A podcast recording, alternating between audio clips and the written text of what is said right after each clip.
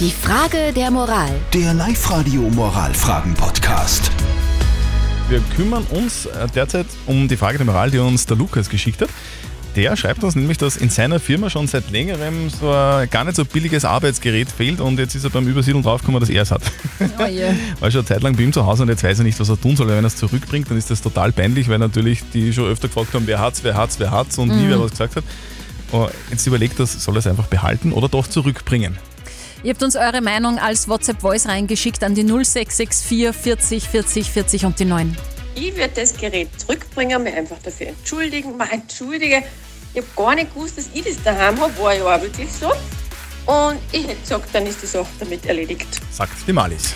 Und die Dani hat noch reingeschrieben, eine WhatsApp, wenn es bis jetzt nicht abgegangen ist, das Gerät, wird es in Genau. Zukunft auch nicht abgehen, also behalte es dir, lieber Lukas. Und die Doris schreibt, beichten und auf alle Fälle zurückbringen, alles andere wäre feig.